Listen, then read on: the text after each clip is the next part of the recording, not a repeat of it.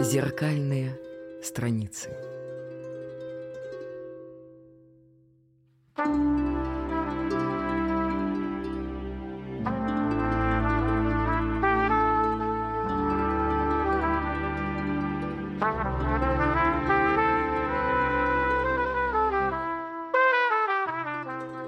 Я Владимир Натанович Шацев, школьный учитель.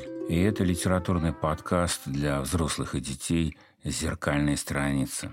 Страница, открываемая сейчас, про Кочергина. Эдуард Степанович Кочергин – знаменитый театральный художник. Он еще и писатель. У его литературных произведений незабываемое заглавие и пугающее содержание. Как-то я внес его ангелову куклу в список литературы для девятого класса. Мама одного ученика протестовала, просила избавить ее Андрюшу от страшной книжки.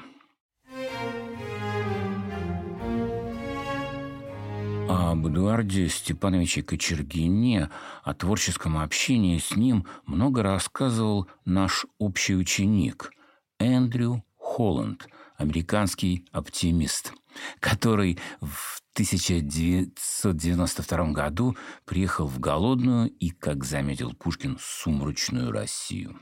Еще в Штатах Эндрю изучал филологию и stage design. Именно сценическим дизайном и лекциями о театрах Петербурга, о русской живописи его увлек мой друг профессор Данила Корогодский, работавший тогда в университете штата Индиана. Вот и приехал Эндрю Холланд в Петербург, чтобы учиться искусству театрального художника Кочергина, а заодно у меня разговорному русскому.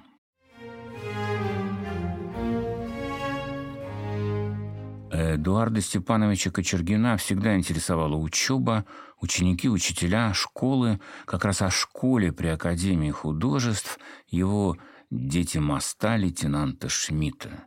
Это коллекция автобиографических рассказов. Автобиографическая проза, когда автор рассказывает сам о себе, вспоминает себя, как Горький в повестях «Детство в людях.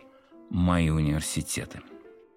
«Дети моста» лейтенанта Шмидта – это коллекция автобиографических рассказов. Для наших зеркальных страниц выбраны два – «Физика звука» и «Архимед».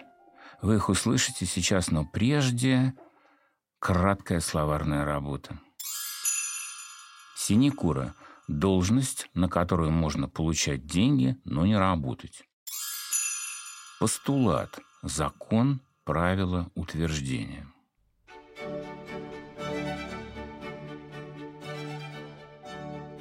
Кабинет Павла Семеновича, нашего учителя физики, был неплохо оборудован – Вокруг большой черной доски по центру торцевой стены кабинета и по левой и правой стенкам до окна и до двери стояли высокие, старинные, застекленные шкафы-витрины, заполненные разнообразными химическими и физическими приборами.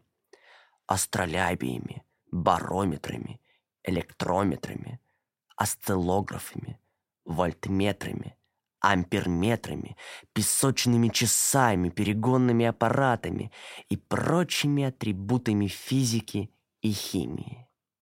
Предназначение каких из этих приборов понятно. Вот мне ясно, зачем нужны песочные часы, а вам, уверен, известны не только они. Итак, предназначение каких из приборов, перечисленных в рассказе «Физика звука», понятно.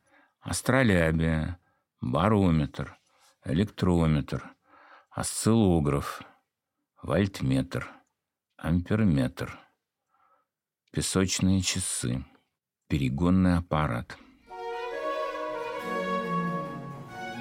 На стенах сверху по периметру кабинета в рамах орехового дерева висели портреты великих ученых, физиков, математиков, химиков – начиная с античности и заканчивая нашим временем.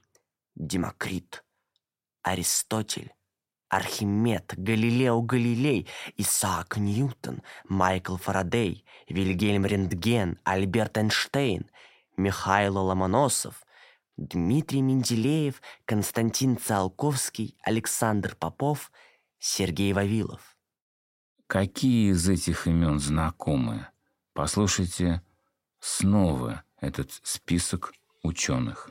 Демокрит, Аристотель, Архимед, Галилео Галилей, Исаак Ньютон, Майкл Фарадей, Вильгельм Рентген, Альберт Эйнштейн, Михаил Ломоносов, Дмитрий Менделеев, Константин Циолковский, Александр Попов, Сергей Вавилов. Какие из перечисленных имен хоть понаслышке знакомы?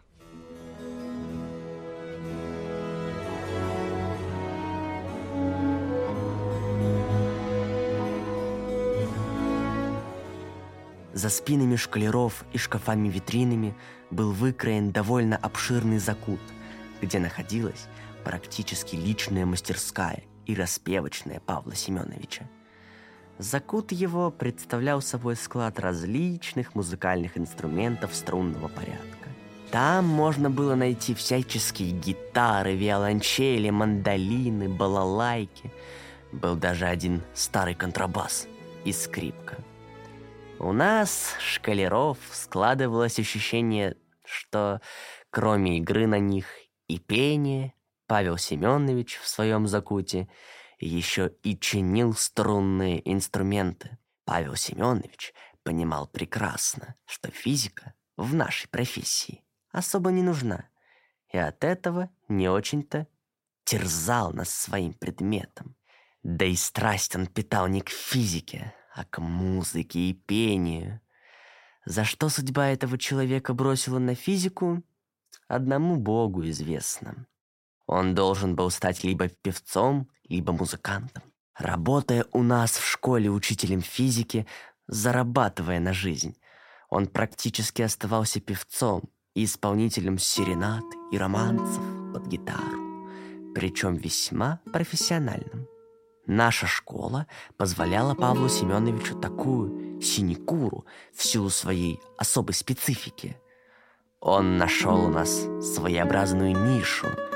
Никакое другое учебное заведение не позволило бы ему параллельно с преподаванием физики предаваться певческо-музыкальным увлечениям.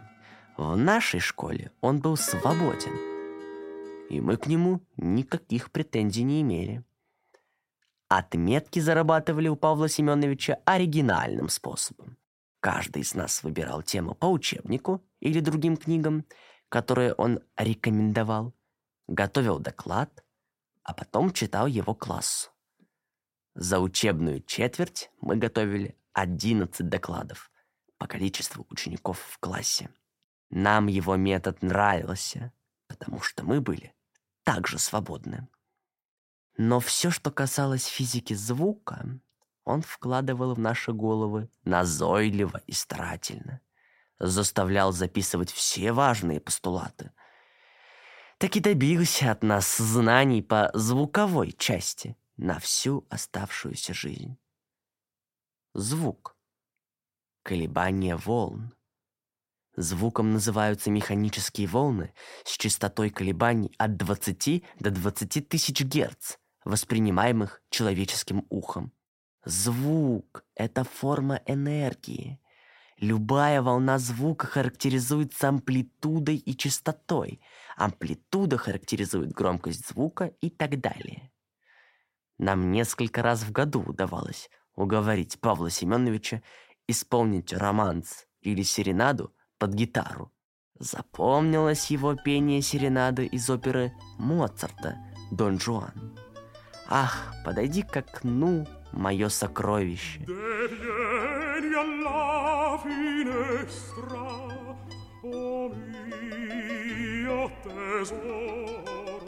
Te vieni a consolare il pianto mio. Из оперы Доницетти «Дон Паскуале» как ночь апрельская прелестна и нежна.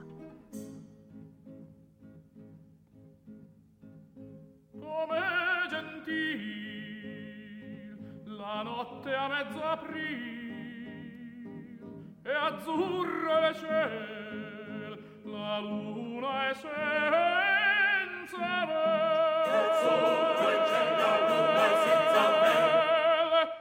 Роман Цалябьева – Глинки, Чайковского он в своем закуте мурлычил почти каждый урок.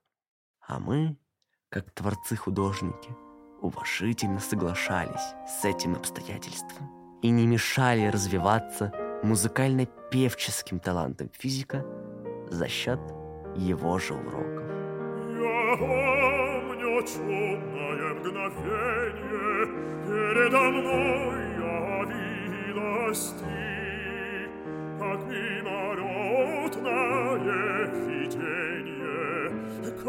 гений чистой красоты, как гений чистой красоты. Получается так, человек ошибся, он промахнулся в выборе профессии. Может, не по своей воле так случилось, изменил призванию. Прирожденный музыкант стал учителем физики. Да и страсть он питал не к физике, а к музыке и пению. За что судьба этого человека бросила на физику, одному Богу известно. Он должен был стать либо певцом, либо музыкантом.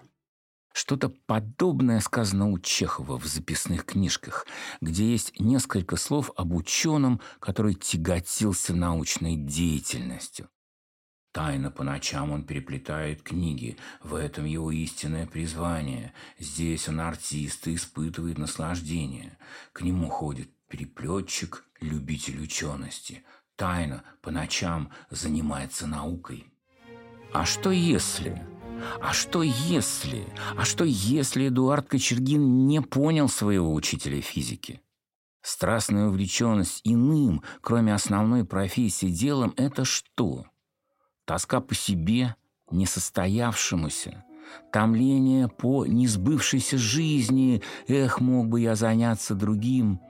Или, может, иное – это то, что дает силу, силу жить, это источник жизни и профессии – вот такова из расселены в скале вода, ледяная, колокочущая пузырьками, целебная вода, усталый странник, путник-путешественник, какие хорошие слова, приникает к этому источнику и обретает силу, силу жить, работать, работать, не утомляя собой других. Так, в физико-технической школе имени Жареса Алферова учителя точных наук увлечены художественным творчеством. Физики – великолепные фотографы, авторы лирических сборников, мемуарной прозы, химики играют в драматическом театре. А вот послушайте, как поет стихотворение Анны Ахматовой Альберт Зинонович Боревич «Математик». Бессмертник – сух и розов облака На светлом небе вылеплены грубо Ах, если б я еще был аквалангистом или кондитером, сварщиком или хоккейным судьей, корреспондентом уличных происшествий или продавцом в книжной лавке. Как бы это обогатило основную работу, учительскую. Но вернемся к учителям средней художественной школы при Академии художеств. В рассказе «Физика звука» главный герой Павел Семенович, преподаватель физики. В рассказе «Архимед» речь идет о другом учителе, о Павле Ивановиче, учителе не физики, а математики. О нем в сборнике «Дети моста» лейтенанта Шмидта рассказ «Архимед». Вот он – в величайшей науке, математике, я нифига не соображал и был туп, как столетний дуб. Все многочисленные школы, пройденные мною за шесть лет, научили меня только арифметике. Алгебра, геометрия, тригонометрия для меня являлись чем-то запредельным. Я и до сих пор не понимаю, Почему по алгебре гуляют не цифры, а буквы? Честно признаться, я нормальную школу никогда бы не закончил. Меня за математическую тупость погнали бы в шею.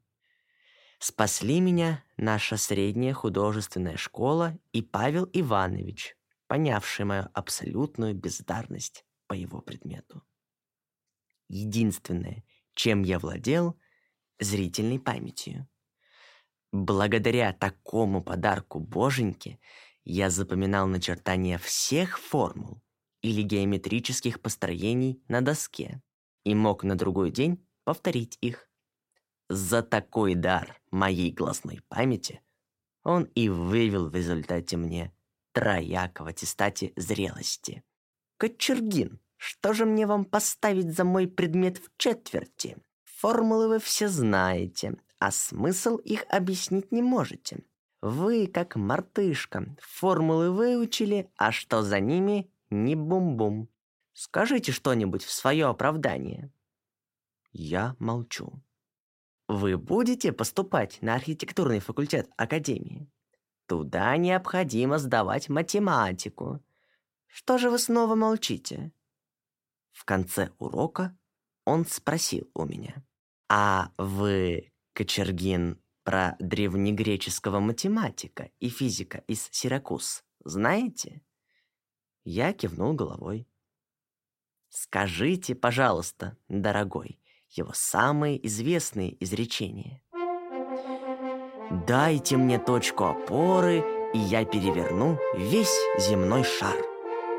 Многие люди могут слушать, но немногие слышат. Эврика. Ну что, Кочергин, вы заслужили трояк. Дайте мне точку опоры, и я переверну весь земной шар. Многие люди могут слушать, но немногие слышат. Эврика. А вы слышали такие слова? Что они значат? Как вы их понимаете? Попробуйте ответить хотя бы тремя-четырьмя предложениями. И напоследок еще вопросы. Вы тоже в физике и математике не бум-бум или все же бум-бум? Сможете ли ответить не одним-двумя словами, а подробно? Попробуйте, попробуйте. Три-четыре предложения. А встречались ли вам учителя, похожие на тех, что описаны здесь? Хотели бы учиться физике у Павла Семеновича, а математике у Павла Ивановича? Если да, то почему? Если нет, то почему? Тут бы, пожалуй, надо перейти к обычному пожеланию. Обратитесь к другим книгам Эдуарда Кочергина. И не знаю, вот сможет ли мой тринадцатилетний внук понять такую, например, фразу из «Ангеловой куклы».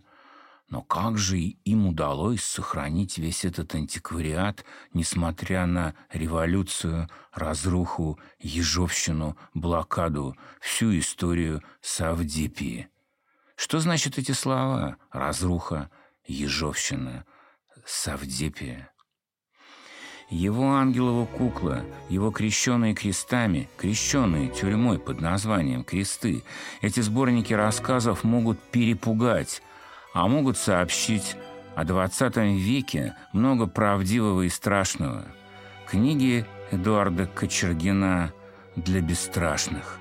Для бесстрашных и тех, кто с юмором одолевает трудности, для тех, кто с детства занят творчеством – и, не впадая в отчаяние, рисуют, рисуют, рисуют окружающий мир, мраморные гипсовые статуи, Неву, мосты, дворцы и дворы с подворотнями, сады и скверы, троллейбусы под дождем, одноклассников и, конечно, учителей, остроумных, талантливых, запомнившихся навсегда. Над этим выпуском подкаста работали я, учитель литературы Владимир Шацев, голос подкаста, восьмиклассник Никита Цивилев, читал от лица Эдуарда Кочергина «Школьника», звукорежиссер наш София Скобелева и, конечно, координатор проекта Анастасия Озерская. Да, забыл сказать, нам сочувствовали профессиональные физики. Член-корреспондент Российской Академии Наук Михаил Глазов, мой ученик, играл в школьном театре Чацкого, ну, того, кто из комедии «Горе от ума» И заслуженный учитель Андрей Минарский, автор стихотворений о любви, природе, боге, принце Гамлете и пользе медленного чтения.